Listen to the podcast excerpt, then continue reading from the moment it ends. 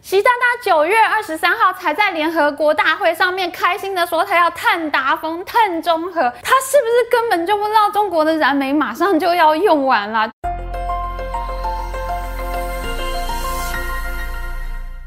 大家好，我是 Amy。大停电事件让全中国民众都度过了难忘的十一假期。十月一号是中华人民共和国的国庆日，可是今年呢，北京、深圳、广州全部取消了国庆灯光秀，因为大限电的缘故。明明是放长假，大家却在家里轮流停电。在中国，现在大家都说是中国崛起，盛世中华了。盛世中华怎么会连电都没有呢？中国这么大一个国家，号称有五千年的文化，怎么可能连电都管不好？这怎么可能呢？这是不是太夸张了？没错，这就是很夸张。这一集影片我们要告诉你，这次的大停电事件根本就是武汉肺炎的二零二一年翻版，根本就是能源产业的李文亮事件。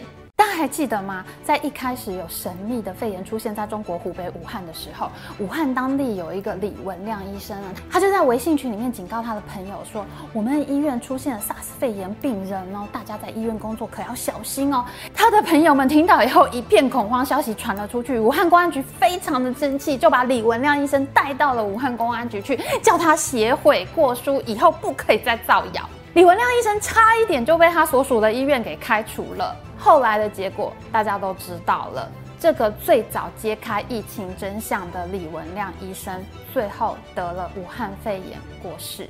明明是有人知道的事情，北京却一再延误处理，最后演变成全国性、全球性的大瘟疫。加上中国战狼外交不断在各国放话、放狠话骂人，这使得世界各国现在对中国政府充满了严重的厌恶感。还有很多国家坚持要找出肺炎的真相。那么这次的大停电事件也是可以避免的吗？才刚刚过去的九月二十三号，全宇宙热烈拥戴的习大大才在联合国大会上面承诺，中国会在二零三零年的时候达成碳达峰，在二零六零年的时候达成碳中和。碳达峰的意思呢，就是在二零三零年之后呢，中国二氧化碳排放量不会再增加。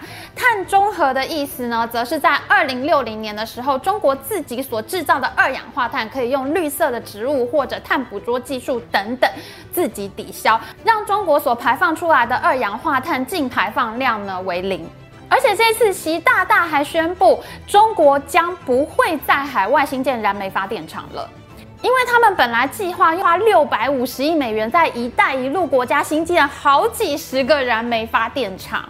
我们知道，其实缴电费是一笔固定的收入。如果我在各国投资燃煤发电厂的话，以后中国呢就可以每一个月都收到各国民众固定缴来的电费，这是一笔很稳定、很不错的投资。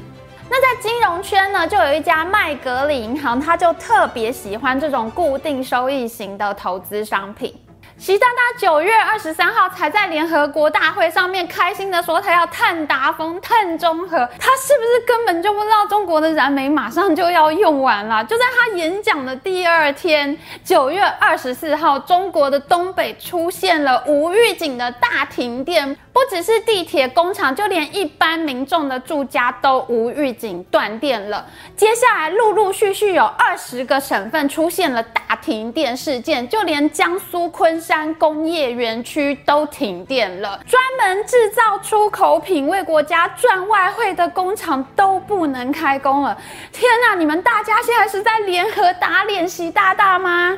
武汉肺炎爆发的时候，大家都在问北京到底知不知道武汉发生事情而？习大大，你到底知不知道武汉正在爆发疫情？而现在很明显的，习大大可能根本就不知道他的盛世中华马上就会变成暗黑中华了，还跑去联合国大会演讲。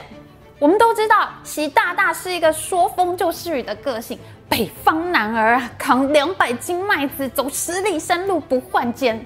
他做任何事情呢，都容不得沙子。我要做就是要做，你不要给我说不行。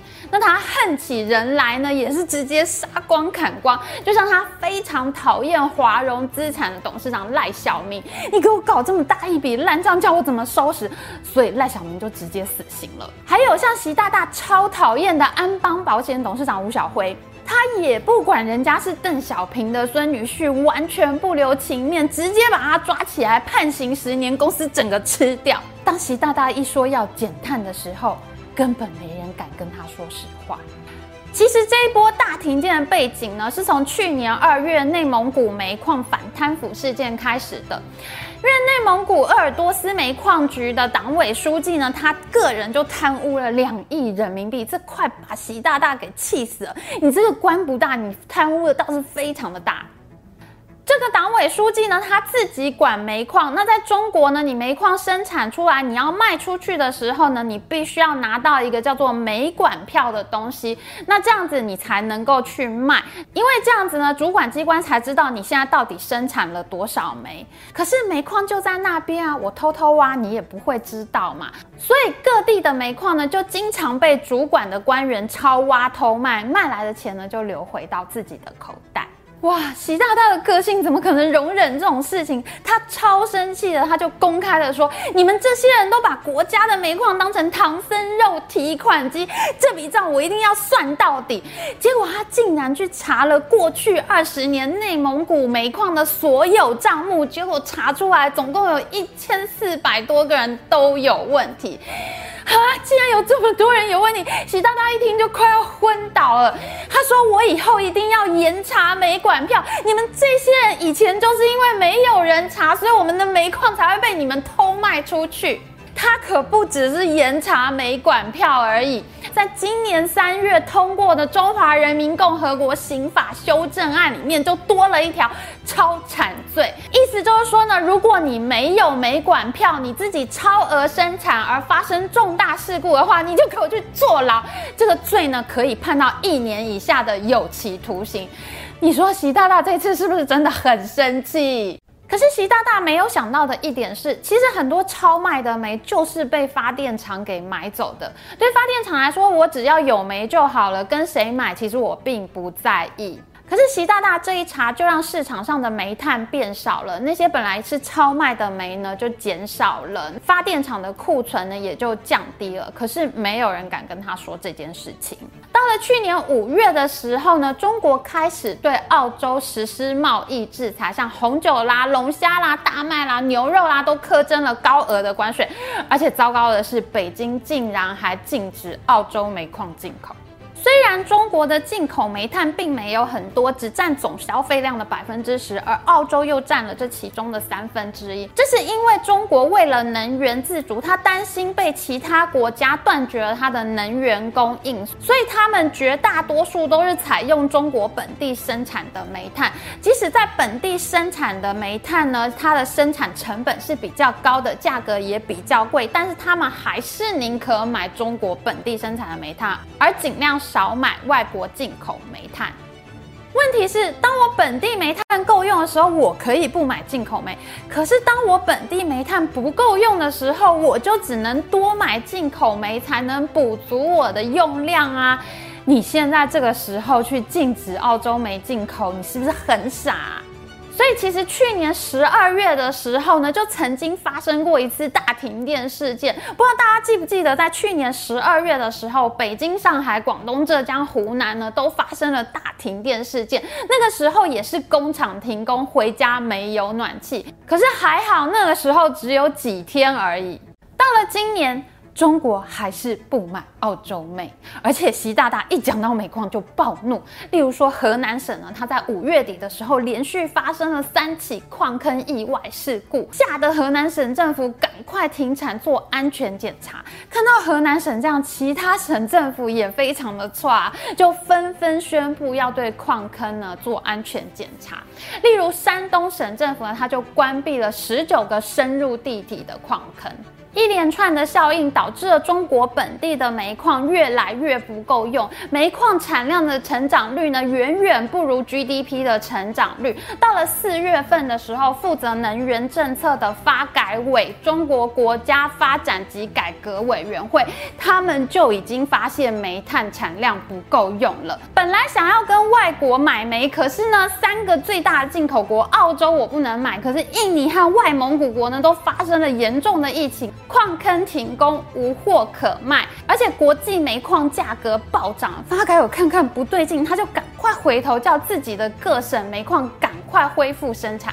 哎，可是谁敢乱恢复生产啊？所有的官员都很怕，怕矿坑发生意外事故，怕达不到碳排放指标，又怕超量生产，那要坐牢的。眼看煤炭就快要不够了，可是还是没有人敢跟习大大说。这时候发改委呢，在六月底的时候，他只好出来安抚大家。他们在官方网站上面说呢，已经停产的煤矿呢，会慢慢逐步的恢复生产。他们会先从优质先进的煤矿产能先恢复。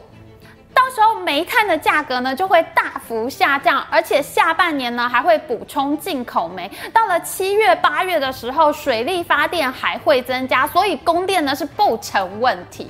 好，发改委这么一说，所有发电厂的官员一听到都太开心了。哇，今年的煤矿真的是贵到飞天啊！在去年初呢，北方港口的五千五百大卡动力煤，它每公吨只要五百元人民币。可是到了现在的价格，已经到了一千三百元人民币，贵到了二点六倍啊！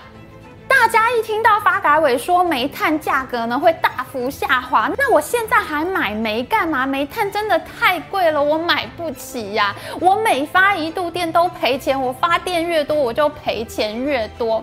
中国有百分之七十的电力都是燃煤供应，哎。可是你看，在中国煤电公司里面最好的华能国际呢，它现在都出现净利润大衰退的现象，那就更不要讲像后段班的华电能源这种公司，简直是赔钱赔到脱裤。电厂都不想赔钱，他们一听到煤炭价格会下跌呢，大家都心花怒放，大家都保持了非常低的煤炭库存量，打算等到降价以后再买。到了今年七月，全中国燃煤电厂的煤炭库存量呢，只能够再用两个多星期，而东北三省呢，他们的库存量只能够再用十二天。通常发电厂的煤炭储存量呢，是接近一个月的用量。可是现在煤炭降价了吗？我们现在已经不知道习大大本人到底是什么时候才得知武汉爆发疫情的。我现在也很好奇，他到底是什么时候才惊觉中国大缺煤的。去年武汉爆发肺炎，迅速传播到全中国，当时中国各省封城封路。大家记得后来发生了什么事情吗？那就是中国民众到世界各国去狂买口罩。那个时候，像是美国、加拿大、南美洲呢这些地方，它还没有爆发疫情，所以他们就把自己的口罩库存呢都倒给了中国。等到他们爆发了疫情之后呢，口罩整个不够用，情况非常的悲惨。好的，这次中国大限电的结果呢，我们也看到中国政府现在已经在上天下地，在世界各国到处买煤矿了，就连中亚内陆国的哈萨克呢，都走海运绕过大半个地球来到浙江省。哎，就很多人在问啊，哈萨克离中国不是很近吗？为什么不坐铁路呢？其实呢，铁路的运量是非常有限的。之前我们曾经做过立陶宛专辑的影片，在那里面我们提到过，中国有开一个中欧专列呢，它经过立陶宛，他们今年一度曾经想要停止对立陶宛的铁路交通。那这个中欧专列火车呢，它其实就只能载四十个四十尺货柜。我们有看过长一轮开箱影片的观众都知道，长荣的 A 级货轮呢，它是可以在二点四万个二十尺货柜的，也就是一点二万个四十尺货柜。这个火车的运量是真的没有办法跟轮船相比的，但在煤炭是用散装船就是了。而根据澳洲新闻网的报道呢，澳洲有一家煤炭公司叫做 White Heaven Coal，他们的人说呢，他们把煤卖给俄罗斯、南非、印尼、印度这些国家之后，他们就发现，咦，我们的煤为什么最后会出现在中国呢？原来是这些国家买了澳洲的煤，再转卖给中国。而且在网络上呢，还有越南的网友说呢，有载满澳洲煤矿的船呢，开到越南，在港口停了两天，办好手续之后，就直接奔往中国了。中国跟其他国家买的煤呢，很残忍，竟然是澳洲呢卖过去，转了一手，再卖到中国更贵的煤。而且更惨的是，现在中国正在跟美国打贸易战，可是到了这个情况，他也不得不低头去向美国买煤。而到了我们录影的前一天呢，有多家船公司的研究员都发现，中国的港口呢，悄悄的放了载满澳洲煤的船呢进港卸货，整个吃水线都浮上来，船都变轻了，货已经卸光了。中国的采购能力真的是非常的强，每年双十一我们都有领教到了。那现在呢，国际煤价大涨，印度也快无煤可用，两个大国之间呢就发生了疯狂抢煤大作战。